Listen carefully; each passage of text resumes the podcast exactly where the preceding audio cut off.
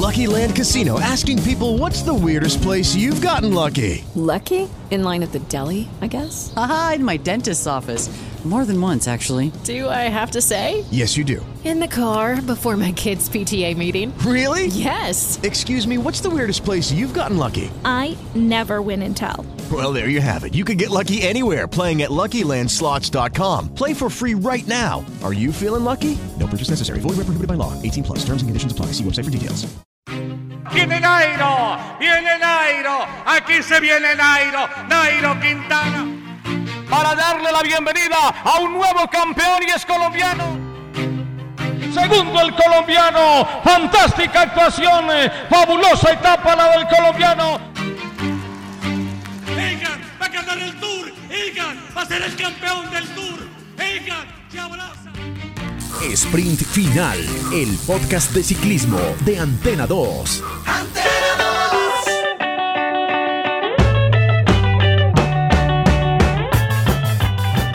Bueno, capítulo estreno aquí en Sprint Final, el podcast de ciclismo de Antena 2, eh, para seguir hablando del Giro, para hablar de lo que pasó el fin de semana, con Richard Carapaz eh, volviéndose a vestir de rosa, digo volviéndose porque ya lo había hecho hace un par eh, de meses o de temporadas, cuando fue campeón justamente de esta carrera, y ahora es el líder eh, del actual Giro de Italia. Y también obviamente hay que hablar de Santiago Buitrago y de su gran aparición el domingo en la llegada a Coñe, así que eh, hay muchas cosas por las cuales hablar. Lunes, día de descanso, y mañana martes o eh, este martes, pues, eh, etapa 16 con eh, una etapa de alta montaña.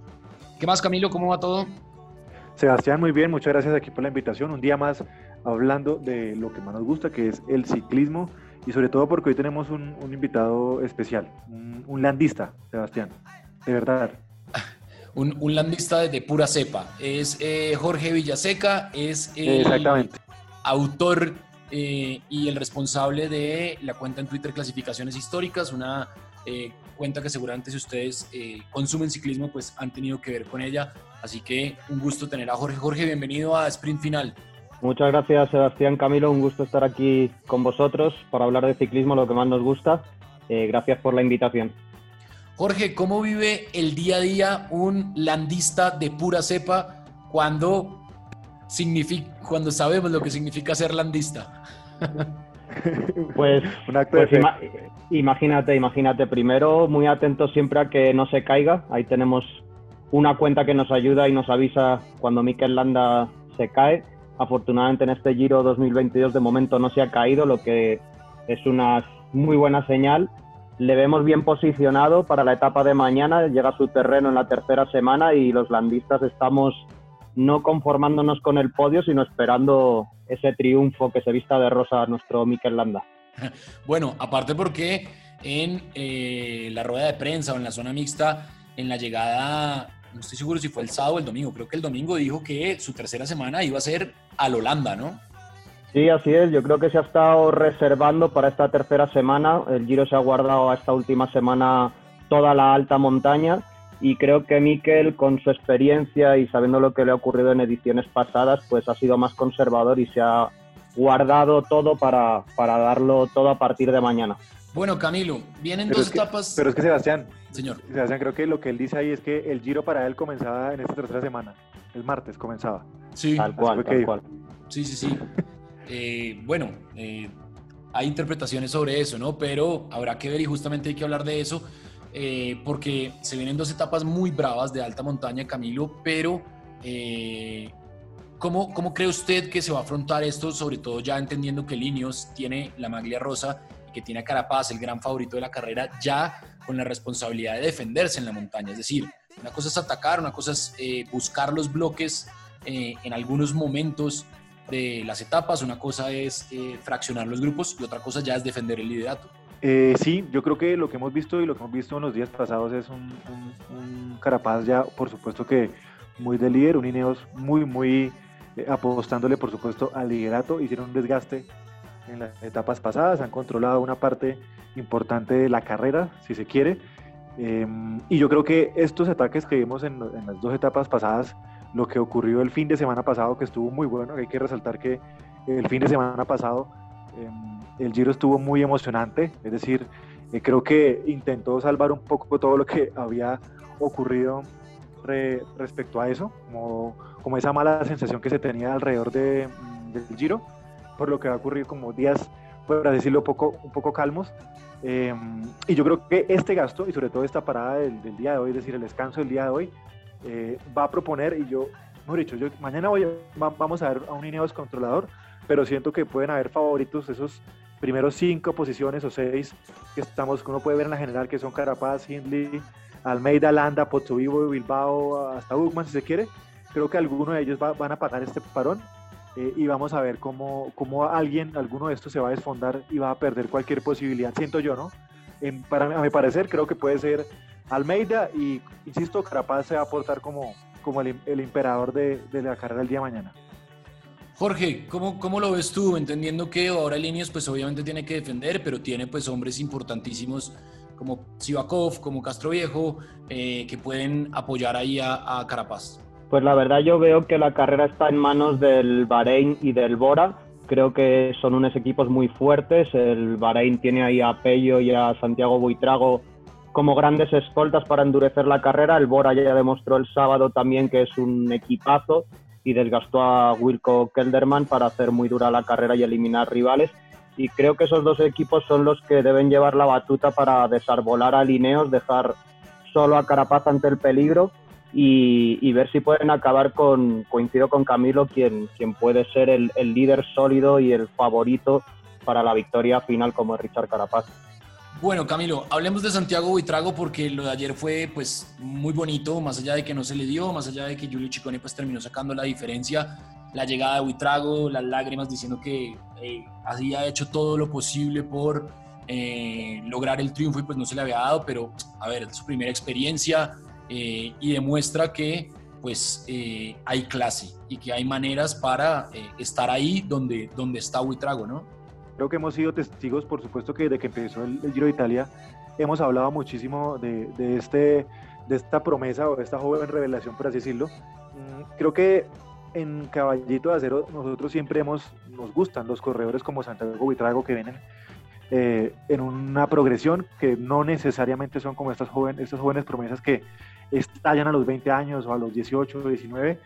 Eh, cada vez vamos, estamos viendo un Santiago que va mejor e increíblemente pues, se ha convertido en una pieza fundamental del Bahrein. Yo creo que si tuviésemos que escoger a tres corredores del Bahrein, por supuesto que Landa, que es el capo, Pello Bilbao, que quienes saben yo estoy subido en la Pelloneta, eh, y tercero Santiago Buitrago, que ha demostrado eh, un talento impresionante y que seguramente seguirá mejorando de aquí al futuro. Y yo, yo creo que mañana puede ser una base muy importante para, ¿para qué? Para Mikel Landa. Jorge, ¿cómo ves a Santiago Buitrago? Una mirada española, una mirada desde el lado, obviamente, pues landista, aún más porque pues está ahí cerca a, a Miquel, a Pello, que también es un corredor con mucha experiencia. ¿Cómo ven ustedes desde allá? Eh, porque nosotros quizá de pronto nos podemos nublar un poco en el análisis, pero ¿cómo ven ustedes esta irrupción, esta aparición de Santiago Buitrago en este giro?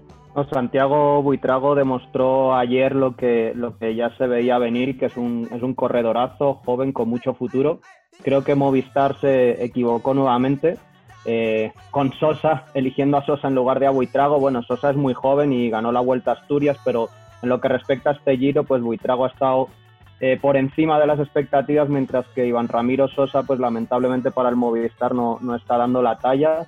Eh, desde España vemos a Santiago Buitrago como un corredorazo, creo que esta tercera semana trabajando para el Bahrein, para Mikel Landa, incluso para, para Pello.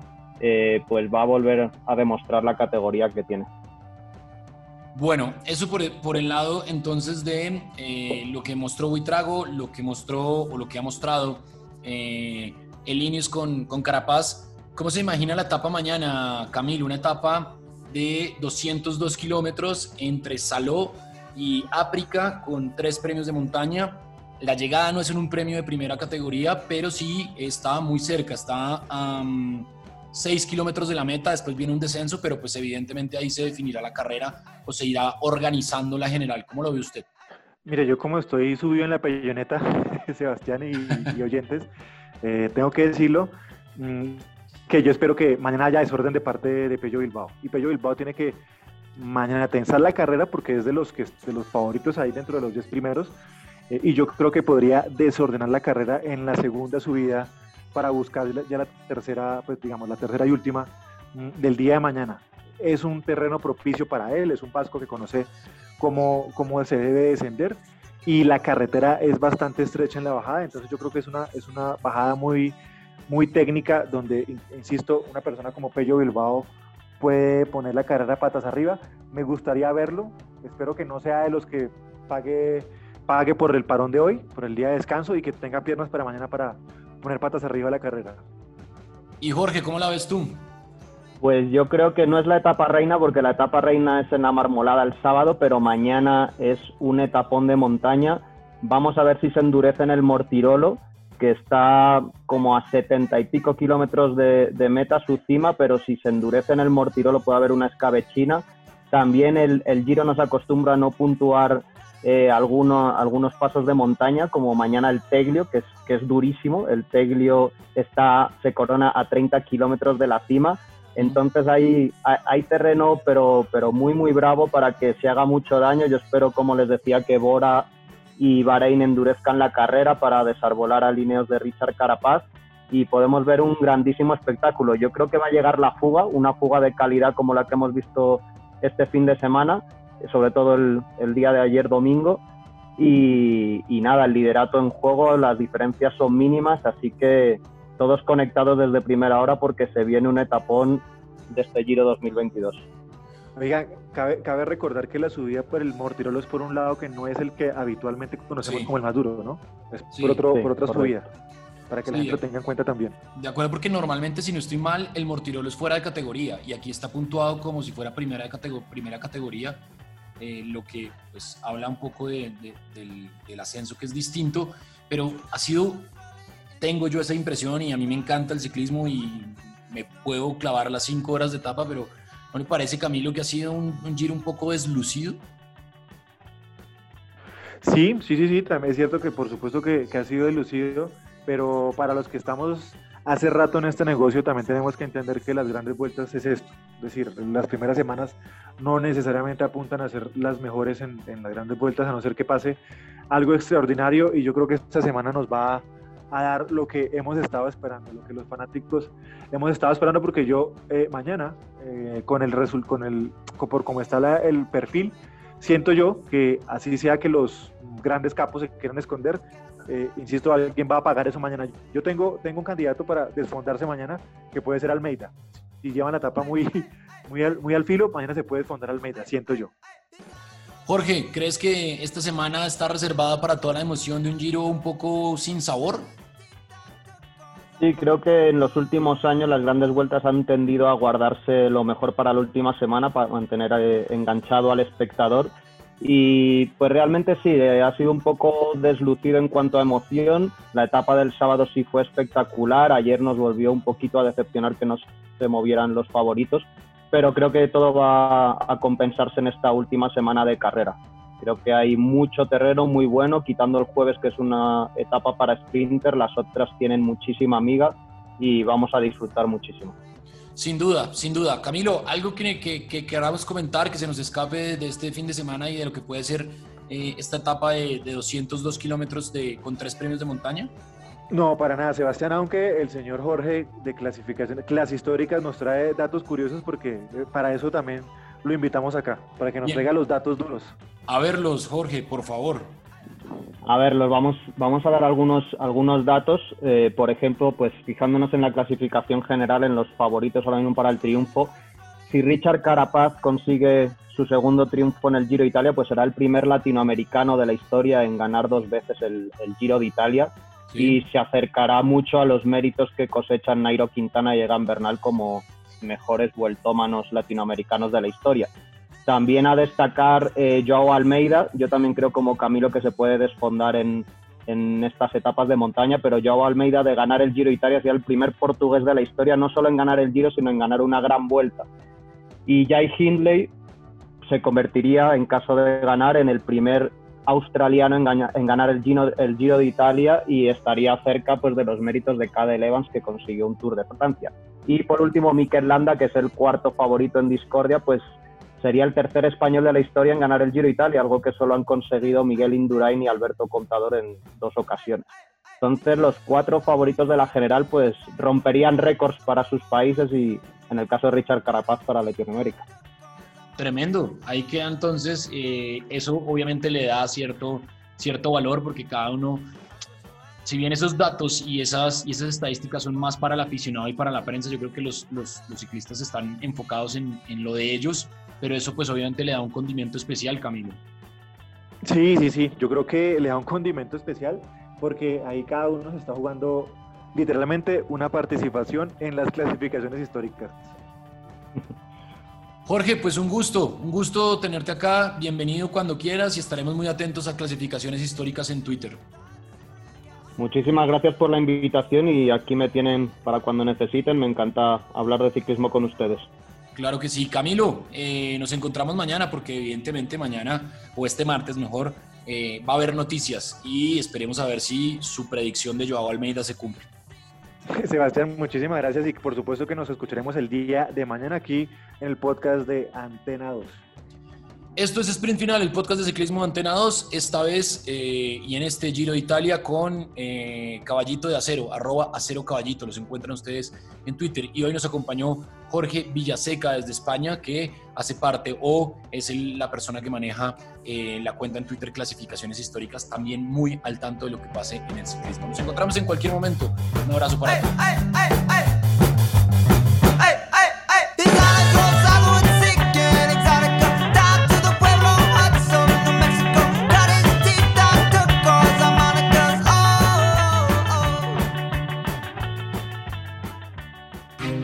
Viene Nairo, viene Nairo, aquí se viene Nairo, Nairo Quintana.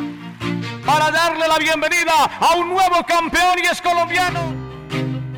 Segundo el colombiano, fantástica actuación, fabulosa etapa la del colombiano. Egan va a ganar el Tour, Egan va a ser el campeón del Tour, Egan. Sprint Final, el podcast de ciclismo de Antena 2. Hey guys, it is Ryan. I'm not sure if you know this about me, but I'm a bit of a fun fanatic when I can. I like to work, but I like fun too. It's a thing. And now the truth is out there. I can tell you about my favorite place to have fun Chumba Casino. They have hundreds of social casino style games to choose from, with new games released each week. You can play for free anytime, anywhere and each day brings a new chance to collect daily bonuses. So join me in the fun. Sign up now at ChumbaCasino.com. No purchase necessary. VGW. Void prohibited by law. See terms and conditions. 18 plus.